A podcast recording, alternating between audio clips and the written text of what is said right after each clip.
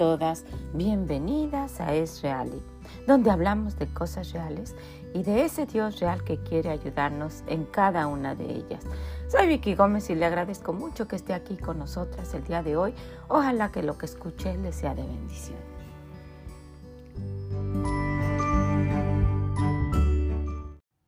Hola a todas ustedes, ¿cómo se encuentran? ¿Cómo está el día de hoy? Le comento que yo estoy con gozo a pesar de todo lo que está pasando.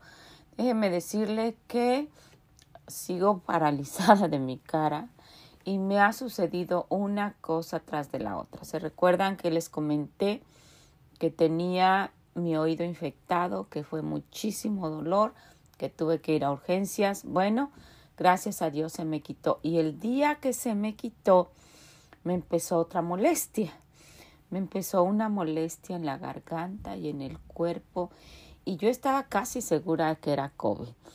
Y volvimos a ir al doctor y luego volvimos a ir a la sala de, de, urgencias porque en el doctor la doctora también me vio y me estaba dando el seguimiento para la parálisis y me dijo puede que sea COVID. Le dijo pero no he salido a ningún lado. Y dice, bueno, aun cuando en, los, en los consultorios y ha ido a la terapia, bueno, en fin, me dijo, vaya a este lugar y que le hagan el examen. Fui, es una sala de emergencia. Fui y me hicieron el examen de, del COVID y también me hicieron algo en la garganta por si fuera una infección fuerte que se llama aquí strepto. Eh, no, no, no estoy muy segura cómo se llama en español. En fin, y pues gracias a Dios no tengo eso. Lo que tengo es una fuerte gripa. ¿Pueden creer eso? Una cosa tras de la otra. De esas gripas que tiene uno, de esos resfriados, que tiene uno escalofrío, que no se, no se siente uno bien para nada, que quiere uno estar tirado todo el tiempo. Y, y bueno, es una situación, y, y ahí por ahí botada me puse a pensar, qué bueno es el Señor Dentro de todo esto, una de mis hijas se vino a estar conmigo una semana para ayudarme y yo sé que para animarme y que los, niños estuvieran aquí y ayudarme en lo que puede y, tengo muchas cosas que agradecerle al Señor. Entonces, pues pensando en eso y viendo cómo es posible que con tanto que uno tiene no se anima a hacer más para Dios. En estos días yo no, no voy a poder estar en, en, la iglesia, en mi clase como quisiera con las damas y tampoco con las niñas. Y, y más que nada por eh, los malestares que he tenido, no tanto por la parálisis, porque en los primeros días así paralizada, así fui. Eso no me estaba impidiendo. Dije, mientras pueda caminar y mientras pueda hablar, yo voy a ir. Y así estuve en mi clase con las niñas y les expliqué y estuve con las damas y estuve en las grabaciones que estuvimos haciendo y aún así puse las fotos en, en, nuestra página. Eso no me estaba impidiendo, me está impidiendo el que yo les pueda contagiar a ellos, que primero no sabía qué era. La infección del oído es así, no me permitía nada.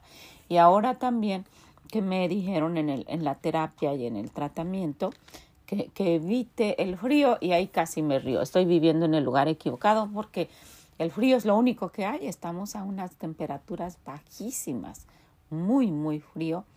Eh, ha nevado, hay frío, hay nieve afuera, entonces pues eso sería casi, casi imposible. Y esa es la razón por la cual no estoy yendo.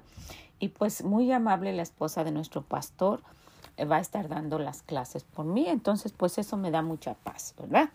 Y pues quiero agradecer mucho. Miren cuánto uno tiene por qué agradecer. Y he estado pensando, ¿cuál es la razón que uno no hace lo que tiene que hacer? O uno, aunque sepa que lo tiene que hacer, no lo hace. Y miren, mucho hemos enfatizado en poner nuestras cosas, nuestros uh, objetivos en papel, nuestros nuevos hábitos escritos para que los llevemos a cabo. Y yo traté todo el año de ir haciéndolo con ustedes, que a mí me ayudara, que a ustedes también les fuera de ayuda y que nos animáramos mutuamente. Pero estaba, estaba orando y pensando en el Señor, que es algo que nos puede animar a ustedes y a mí. Y, y yo estuve viendo esto. ¿Por qué ponemos esos objetivos en nuestras agendas o en nuestras libretas. Y hay dos cosas por las cuales los ponemos. Y yo quisiera que esto que vamos a ver les anime y les haga ver que, que, que podemos llevar a cabo aquello que deseamos, aquello que nos propongamos, si solamente lo ponemos de la manera que Dios quiere que lo hagamos. Entonces, vamos a ver primeramente esto. ¿Por qué pongo las cosas en mi agenda o en mi calendario? Esas metas, esos nuevos hábitos que quiero lograr, esas nuevas cosas que, quiero incrementar y las que quiero dejar. ¿Por qué? Punto uno, punto número uno, porque quiero hacerlo. Y punto número dos, para recordarlo. Entonces, si ahí está anotado y fue algo que yo quise hacer, porque ustedes tenían el, eh, la opción de hacerlo o no hacerlo, ¿verdad? Algunas de ustedes a lo mejor nunca hicieron su agenda, nunca hicieron su tabla de hacer los quehaceres de la casa, nunca anotaron en su libreta, e, esa fue su decisión.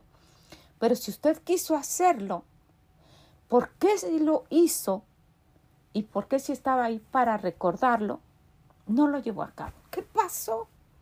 ¿Qué pasó que nos vemos a final de año viendo, oh, pues sí, lo anoté y todo, pero no lo hice.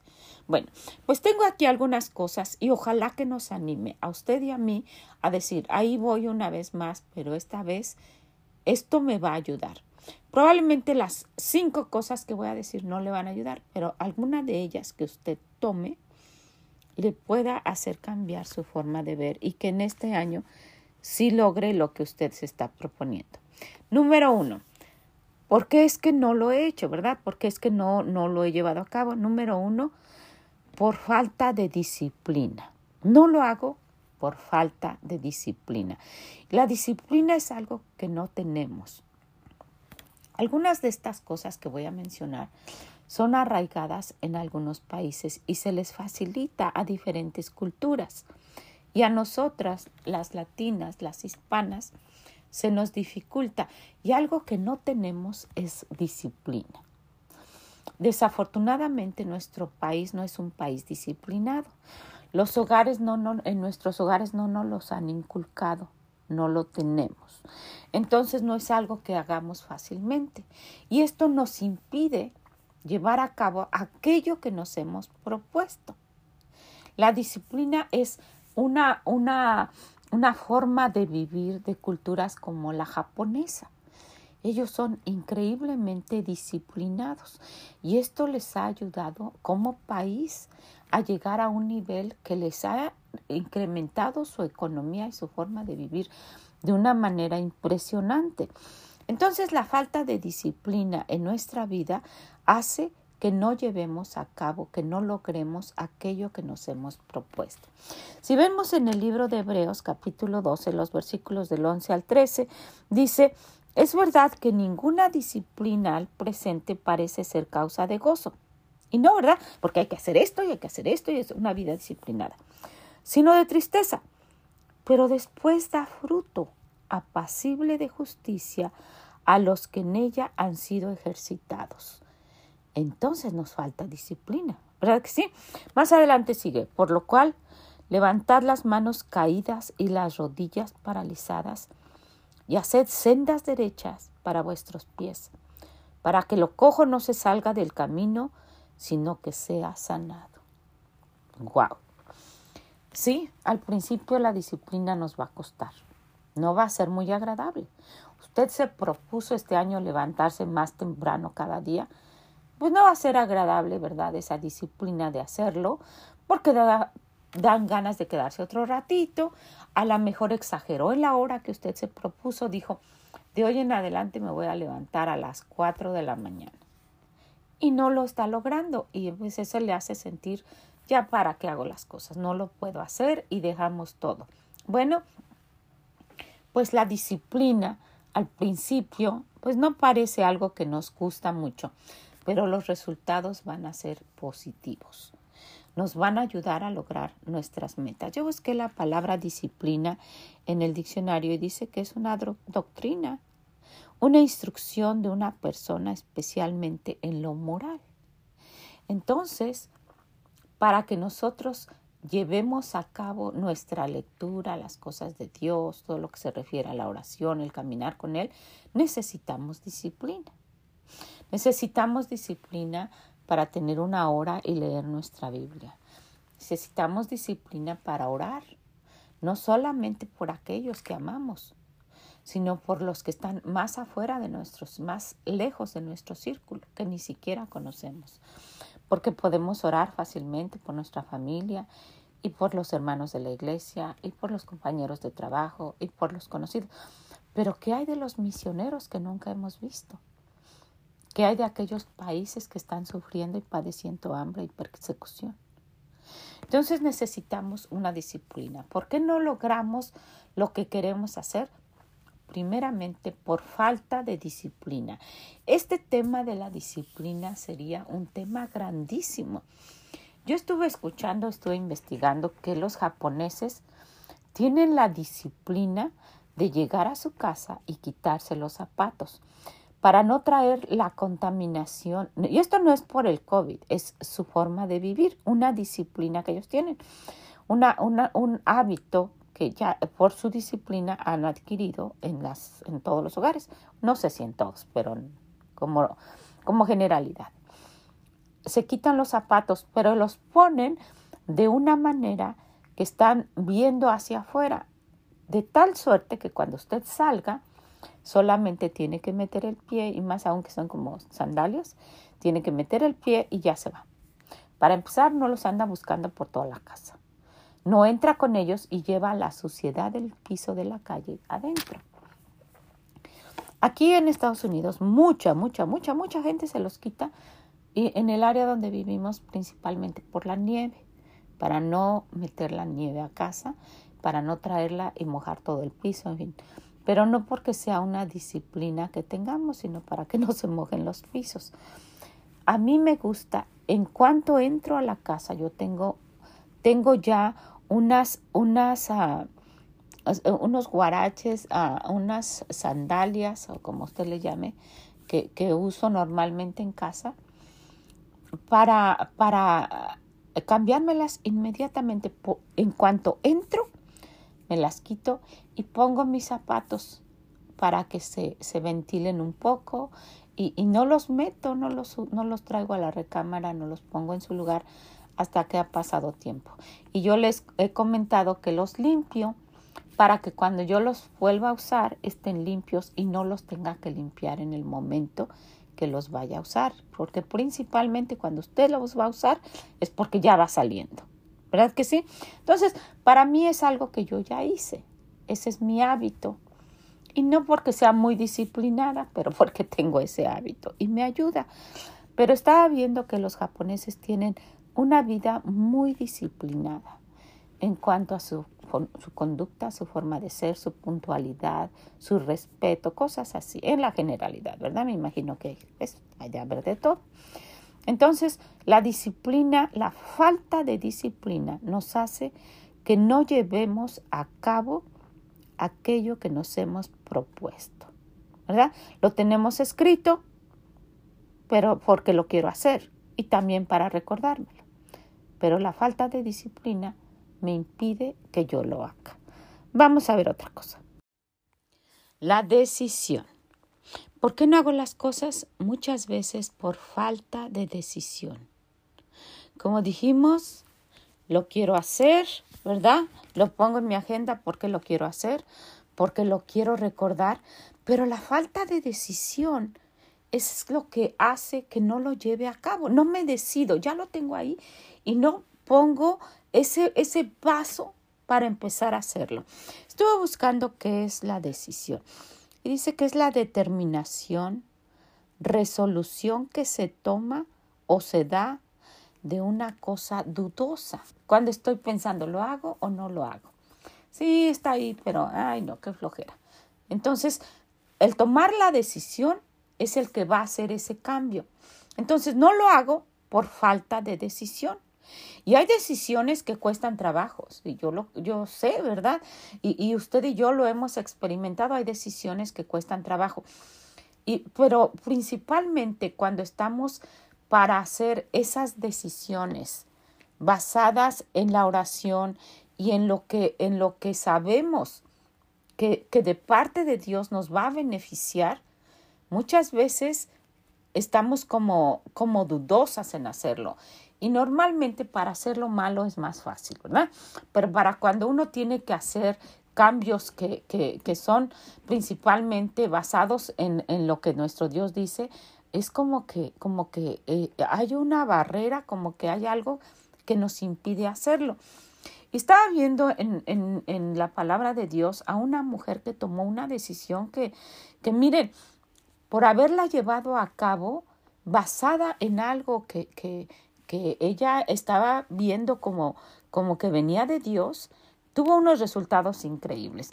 Si vamos al libro de Ruth en el capítulo 1, versículos 15 y 16, dice, cuando se están, este, cuando han llorado y se están despidiendo y, y, Noemí les dice a sus nueras que se vayan, dice a la casa de sus padres, entonces les está diciendo que se vayan pues de donde ellas son, ¿verdad? Donde ellas estaban antes, que ya son viudas ahora, y luego les dice que allá encuentren a un esposo, que se casen allá, ¿verdad? Pero luego en el versículo 15, Noemí, miren, les dice, y Noemí dijo, He aquí tu cuñada se ha vuelto a su pueblo y a sus dioses, vuélvete tú tras ella. Está diciendo a Ruth, vete tú también. Y miren lo que le dijo Ruth. Ruth tomó esta decisión. Ruth respondió, no Ruth, respondió Ruth, no me ruegues que te deje y me aparte de ti, porque donde quiera que tú fueres, iré yo, y donde quiera que vivieres, viviré. Tu pueblo será mi pueblo y tu Dios mi Dios. Ella se había determinado, ella había conocido a Dios. El haberse casado con, con el hijo de Noemí, ¿verdad? Con el hijo de esta familia que era de la, del, del pueblo de Belén, ¿verdad? De la tribu de Judá, de ese lugar donde, donde pues solamente Dios era su Dios, el Dios verdadero, el haberlo conocido, ella tomó la decisión de quedarse ahí. ¿Verdad? Y dijo, yo me voy a quedar con ese Dios, Él va a ser mi Dios. Y ella sabía que no había una posibilidad de casarse y que solamente iba a ser compañera de su suegra, pero que iba a vivir en el pueblo del Dios verdadero, del Dios que había conocido. Y todas sabemos la historia y lo que sucedió por haber tomado esa decisión. Entonces, si nosotras tomamos las decisiones basadas en algo que Dios aprueba, ¿verdad? Si usted se está proponiendo algo, si usted ya lo puso en su agenda, lo hizo para hacerlo. Y si lo puso es para recordarlo. Si no lo hace es porque no tomó la decisión. Pero ahora si usted toma la decisión y sabe que, esa, que eso que usted se está proponiendo está respaldado por algo que Dios quiere, esto va a tener buenos resultados. Dios no va a ir en contra de su palabra. Entonces, pues la animo, la animo a que, a que no solamente lo escriba, ¿verdad? Para hacerlo y para recordarlo, sino que lo lleve a cabo. Que tome esa disciplina para llevar a cabo lo que usted se está proponiendo y también que tome ese paso de decisión. Vamos a ver otra cosa. Vamos a ver qué otra cosa que nos hace no llevar a cabo, no lograr lo que hemos propuesto, es la negligencia.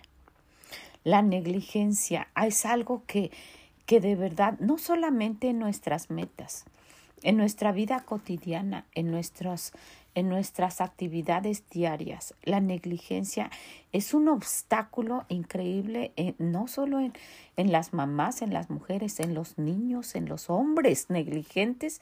Imagínense, estaba buscando el significado y dice que es el descuido, la falta de cuidado, el no hacerlo. Esa es negligencia. El descuido, la falta de cuidado por querer hacer lo que usted se ha propuesto. Eh, ay, como sea. ¿Verdad? Una persona negligente. Y es muy curioso lo que dice en Proverbios 18.9. Dice, también el que es negligente en su trabajo es hermano del hombre disipador. Yo estaba viendo qué es disipador, qué es disipar. Es hacer que algo se desvanezca por separación de las partes que lo forman, algo que se deshace. Entonces, si usted lo anotó, usted anotó eso que quiere lograr, eso que quiere llevar a cabo, pero es negligente, ¿verdad? Eso se le va a desaparecer, se va a quedar nada más ahí anotado. Necesitamos quitar la negligencia de nuestra vida, no ser negligentes en nuestro trabajo. Al contrario, ¿verdad? Tener, tener ese ánimo, esa disciplina, esa decisión, ¿verdad? Y ser ah, más que nada hacer lo que tiene que hacer. Entonces, necesitamos que quitar la negligencia y cambiarla por diligencia. El Señor habla mucho del hombre diligente. En el libro de Proverbios capítulo 12 versículo 24 dice que la mano de los diligentes señoreará, mas la negligencia será tributaria. Siempre estará ah, sobre el negligente, alguien que es diligente, alguien que siempre quiere hacer las cosas. ¿Usted conoce a alguien así o es usted así? Es alguien de, de quien, de quieren uh, valerse las personas que están en, en, en, uh, en, en el rango superior a usted, ¿verdad? Dice, esta persona es, es muy diligente. Pueden decir acomedida, pueden decir trabajadora, pueden decir uh, quiere hacer las cosas, quiere decir que, que, que, que está dispuesta. Bueno, si usted tiene cualquiera de esas características, es una persona diligente. De lo contrario, aquella floja, aquella que se esconde, aquella que llega tarde, aquella que no quiere trabajar, aquella que siempre tiene pretextos para hacer algo, para hacer lo otro, siempre va a encontrar una excusa para hacerlo, es la persona negligente. Y la negligencia no nos va a ayudar a llevar a cabo aquello que nos estamos proponiendo hacer. Entonces, ¿para qué yo lleve a cabo lo que me estoy proponiendo, ¿qué es lo que usted se está proponiendo? Lo que usted quiera. Necesita hacerlo con disciplina. Necesita hacerlo con diligencia y necesita quitar la negligencia y cambiarla por diligencia. ¿Verdad?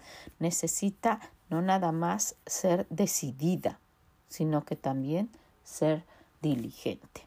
Vamos a ver otra cosa.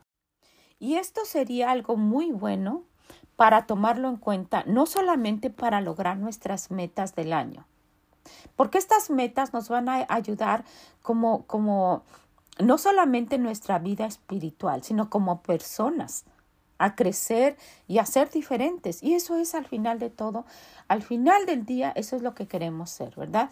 Ser más como nuestro Dios quiere. Y cuando nos demos cuenta de eso, pues le vamos a dedicar más tiempo a Dios. Vamos a dedicar más tiempo a orar, vamos a querer ayudar más a otros, vamos a confiar más en Él y vamos a, estar más cerca y caminando más, más como nuestro Dios quiere, ¿verdad? Pero hay algo que también no nos permite llevar a cabo nuestros logros. No nos permite, aunque lo hayamos escrito y aunque lo tengamos ahí para recordarnos. Y eso es el procrastinar. En primera no puedo hablar bien y en segunda esta palabra nunca la puedo decir bien. Y para decírselo de otra manera, su significado es aplazar o dejarlo para después.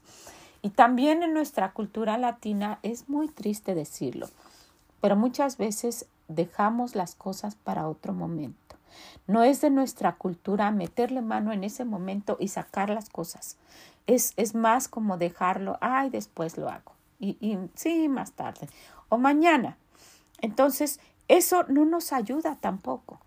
Y, y, pues desafortunadamente se lo estamos transmitiendo a nuestros hijos y ellos a su vez se lo van a transmitir a sus hijos y así ha venido de nuestros antepasados. Entonces, esto no nos va a permitir ir avanzando en nuestros logros de nuestras metas propuestas al principio del año para llevarlas a cabo a través del mismo. Entonces, si nos damos cuenta, hay algo que el Señor nos, nos dice en el libro de Proverbios 22, versículo 6. Si usted se sabe este versículo, que dice, instruye al niño en su camino, ¿verdad? Si nos hubiesen instruido a nosotras a no dejar las cosas para otro día, nosotras no tuviésemos que estar batallando con esto y este punto nos ayudaría muchísimo para llevar a cabo lo que quisieras. Dice, instruye al niño en su camino y qué, y aun cuando fuere viejo no se apartará de él. ¿Por qué? Porque ya está instruido en que se proponga hacer algo y que lo haga lleve a cabo aquello que tiene que hacer. Entonces, el procrastinar o el dejar o aplazar algo para después hace esa forma de vivir nuestra hace que no llevemos a cabo nuestros logros, que dejemos las cosas para después, que no las estemos eh, actualizando cada día. Tengo que hacer esto, lo voy a hacer. Tengo que hacer esto, lo voy a hacer. Cada día, cada día lo que tenemos que hacer. Entonces, pues aunque me lo haya propuesto, no lo hago, lo dejo para después y con el tiempo ya se nos olvida. Pero si nos ven nuestros hijos y principalmente nosotras lo hacemos para nuestro provecho, para nuestro crecimiento, para llevar a cabo y lograr nuestras metas, ellos lo van a ver. Y los estamos, así es como instruimos más que diciéndolo, de esa manera. ¿Verdad que sí? Con nuestro ejemplo. Y esto nos ayudaría muchísimo, no solamente a escribirlo para tenerlo ahí hacerlo y recordarlo, sino para llevarlo a cabo. Vamos a ver otra cosa. Y ojalá que le esté ayudando esto. Tome el punto que a usted le está ah, causando un poquito más de problema y diga, yo voy este año con la ayuda de Dios voy a ser más disciplinada. Con la ayuda de Dios voy a tener más decisión en lo que me he propuesto. Con la ayuda de Dios voy a quitar la negligencia. Con la ayuda de Dios ya no voy a dejar las cosas para después. Y otra cosa, voy a tener ánimo para hacerlo. El desánimo es algo que nos impide hacer lo que tenemos que hacer. Es increíble, es increíble lo que hace el desánimo. Mire, en este momento yo pudiera tomar la decisión de estar animada o estar desanimada y de decir, ay no, me siento tan mal. En este momento me está doliendo el oído porque estoy moviendo la boca porque no la puedo mover. Entonces solo muevo la mitad, la otra se está forzando dos veces está tratando de mover la que no se mueve y esto me cuesta trabajo y puedo decir, no, no necesito hacer esto. Además, ni conozco a las personas que están escuchando. Además, quién sabe quién lo va a estar escuchando. Pero ¿sabe qué? Yo me animo y me digo, bueno, si hay una persona que está escuchando y que está esperando esto, yo lo voy a hacer. Inicialmente, yo, yo no sé si ustedes se recuerdan, hace mucho tiempo, mucho, mucho, unos, unos trescientos y tantos ah, devocionales atrás, yo les comenté que, que esto empezó ah, haciendo un devocional para mis hijas. Cuando vivíamos juntas, siempre estábamos haciendo ratitos como de devocional sin estar formalmente sentadas y así. Nos tomábamos té, sí, muchas veces, y hice un ministerio con mis hijas. Entonces, cuando ellas se casaron, pues ah, yo sentía que, que, que, nos hablábamos y luego lo hacíamos un poquito por teléfono. Entonces, pues muchas veces no nos podíamos poner de acuerdo por las ocupaciones de cada quien y en fin. Entonces, decidimos, bueno, yo les dije, ¿saben qué? Lo voy a grabar y, y se los voy a poner y ustedes cuando puedan lo ven. Lo hicimos así algunas veces y lo hicimos en, en video, en YouTube. Era privado. Y por ahí puse algunos dos y todo. Y después un poco me desanimó algún comentario que hizo alguien muy cercano a mí. Y dije, no, no lo voy a hacer así. Pero después dije, bueno, yo lo estoy haciendo para mis hijas, ¿verdad? Sí lo compartí, alguien lo vio, ¿verdad? De, de muy cercano. Y, y después dije, no, lo, lo voy a hacer. Y encontré, gracias al Señor, esta manera. Entonces eran solamente mis hijas y una de mis hermanas. Y luego una de mis hijas me dijo, ¿se ¿le puedo decir de esto a una hermana? porque está pasando esto y lo que vimos el otro día, yo sé que le va a ayudar. Y sí, está bien. Y bueno, así ha crecido y, está en varios continentes y está en muchísimos países. Y yo le agradezco mucho a ustedes. ¿Cómo no voy a agradecer que usted esté tomando de su tiempo para escuchar esto? Y sabe, no es algo que yo estoy diciendo, es lo que nuestro Dios quiere decirnos.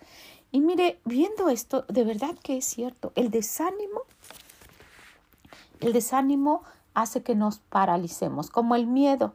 El miedo y el desánimo van juntos. ¿Qué van a decir de mí? Y se van a burlar. Y yo creo que ya lo han super hecho. Esta mujer ni sabe, esta mujer ni sabe hablar. Esta, yo creo que lo han super hecho. Entonces, pero no me ha desanimado ni tengo miedo de hacerlo. Esas dos cosas van juntas, el desánimo y el miedo. Y yo quisiera que usted lo quitara también para que esto le ayude a que lo lleve a cabo lo que usted quiere hacer. El que, el que van a decir, el se van a burlar, el que no lo puedo hacer nos desanima y también el miedo. ¿verdad? Y por esa razón muchas veces no hacemos lo que Dios nos dice. No le hablamos a otros por miedo, porque se van a burlar, porque qué van a decir. Esta mañana yo iba al doctor con un, con un huequito por ahí viendo con mi ojo que puedo ver y el otro parchado y cubierta la mitad de la cara. De una manera me veía. Llegaron unos niños con su papá ahí donde yo estaba en el doctor y se me quedaban bien y se me quedaban. Y yo trataba de cerrarles el ojo como para decirles que estaban bien las, pero no, no me entendían porque el otro no lo podían ver y bueno. Pero aún así llegó una joven hispana y se sentó junto de mí a la otra silla. Las ponen separadas precisamente por toda esta situación. Y, y yo tenía un tratado y, él, y estaba pendiente. Dije, Señor, tú quieres que yo esté aquí por alguna razón. Y voy a, la persona que se siente ahí, un hispano que llegue, yo le voy a dar ese tratado. Y, y yo prefiero siempre a las damas no, no por señalar, si es un señor, sí se lo puedo dar, pero trato siempre de que sea a una mujer. Y llegó una jovencita y se sentó ahí. Es jovencita para mi edad, estaba como en sus 25 tal vez. Y, y, luego, luego lo saqué y con ahí espiando por el ojo le dije, mira hija, te, este, te quiero dar esto, a ver si lo puedes leer ahorita. Ay, gracias señora, me dijo. Y, y, y vi que, que estaba hablando por teléfono, pero lo estaba viendo. Y después vi que lo empezó a leer y en eso me fui. Y tenía otro tratado, yo, yo ya estaba consciente de esos dos. El otro es del programa de adicciones.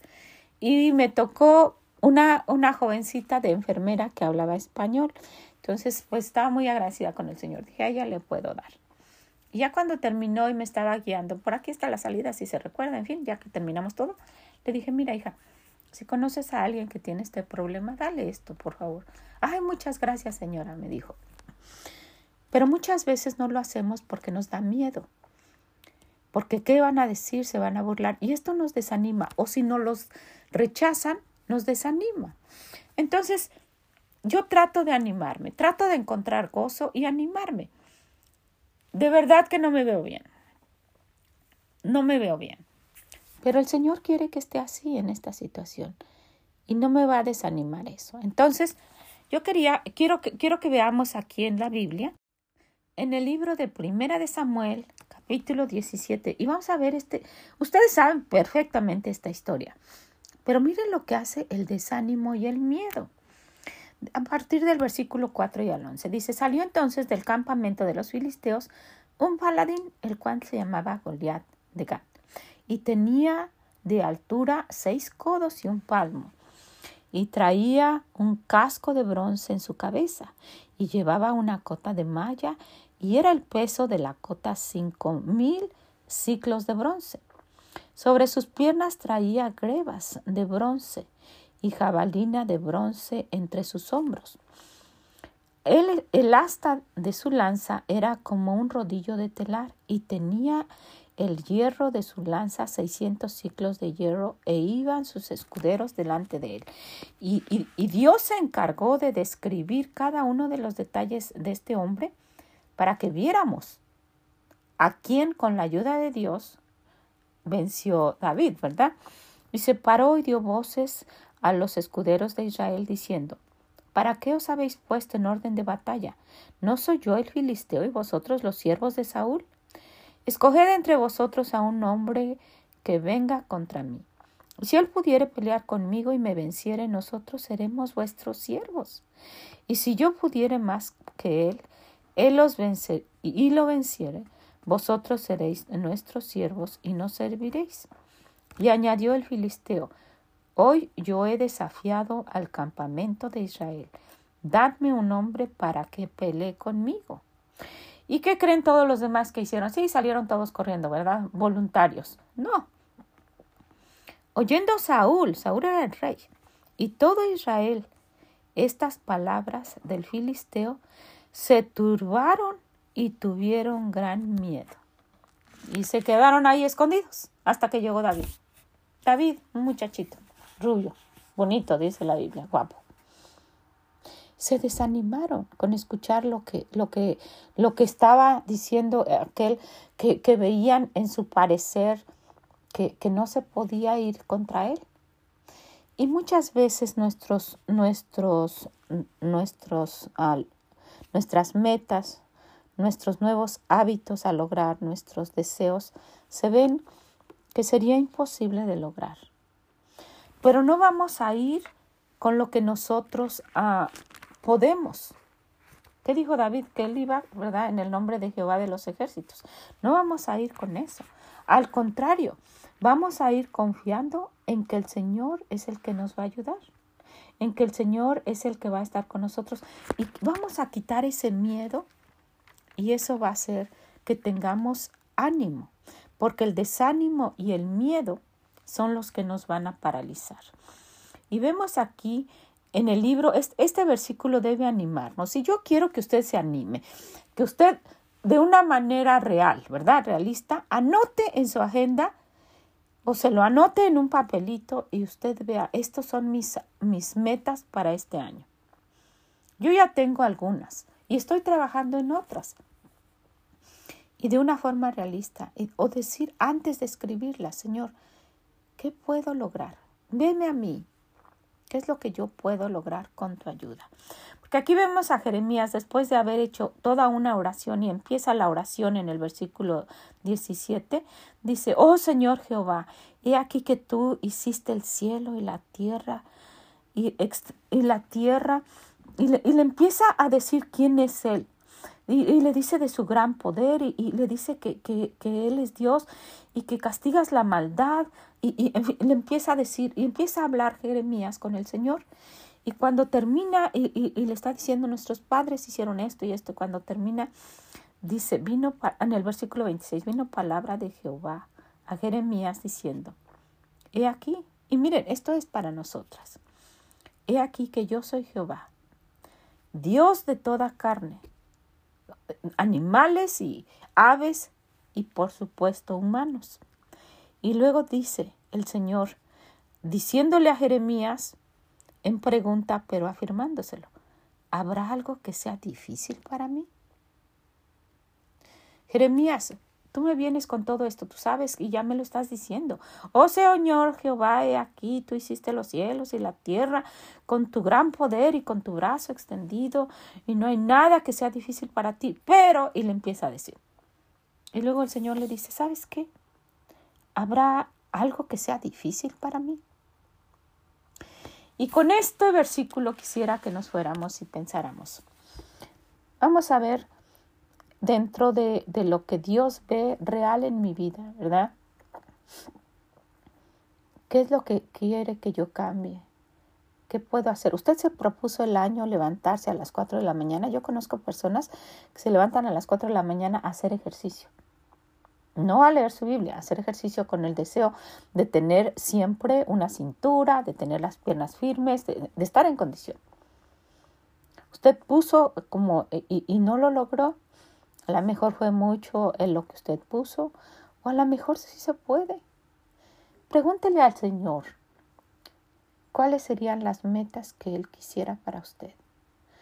Pónganlas en papel, pero esas son para hacerlo y para recordarlo. Y luego haga todo lo posible por hacerlo.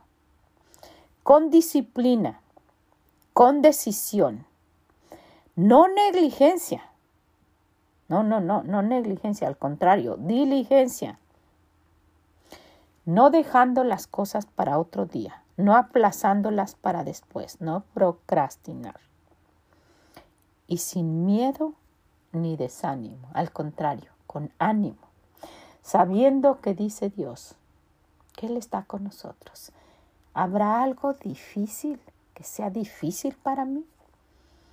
¿Usted cree eso? ¿Qué le parece si confiamos en el Señor y llevamos a cabo nuestras metas? ¿Qué le parece? Yo estoy trabajando en ellas y soy optimista. Quiero, quiero, quiero tratar de lograr lo más que se pueda. El año pasado lo hicimos juntas. No sé cuánto le haya ayudado a usted. A mí me ayudó. Y puedo decirlo con gusto. Terminé todo el año aquello que me propuse con ustedes ir viendo. No quiere decir que todo lo hice, ¿verdad? No. Me propuse y lo fui viendo con ustedes todos los meses. Y ya, ya les comenté que ha habido cosas que no he logrado. pero no quiero darme por vencida. Voy a ver las que no he logrado y las voy a volver a poner. Voy a dar gracias por las que ya hice y voy a agregar más. Y con la ayuda de mi Dios, ojalá pueda decir en el final de este año, si Él me lo permite, logré estas y avance estas. ¿Qué le parece? Pues ojalá que usted quiera tomar lo que le esté aplicando a su vida, lo que le falte a usted, si es la decisión, si es la disciplina, si, si quitar la negligencia, si dejar las cosas por después, si el desánimo, el miedo, lo que sea, y, y, y cambiarlo por el deseo, el deseo de verdad de lograr lo que nuestro Dios quiere que logremos. Si le preguntamos y lo llevamos a cabo. ¿Qué le parece? Pues si usted conoce a alguien que también le ha costado trabajo o que ni siquiera se quiere proponer cosas, a lo mejor se lo quiera compartir. O lo anote y usted quiera ir y decirle, ¿sabes qué? Nos falta disciplina. O a lo mejor fíjate que nos falta decisión. Somos muy negligentes en esto. O algo a lo que usted crea que, que le va a ayudar y que también le va a ayudar a usted. Que lo empiece a poner en práctica. ¿Qué le parece? Y pues ojalá que usted pueda ser un instrumento de nuestro Dios para ayudar a cambiar a alguien que no escuche esto o que lo quiera escuchar también o alguien que yo no conozco y que usted sí conoce. Que seamos una comunidad de ayudarnos para ser mejores, pasar más tiempo con nuestro Dios y ser más como Él quiere. Porque la vida es real, pero tenemos a un Dios real que quiere ayudarnos y que no hay nada difícil para Él. Muchas, muchas gracias. Que el Señor le bendiga grandemente y nos escuchamos en la próxima. Bye bye.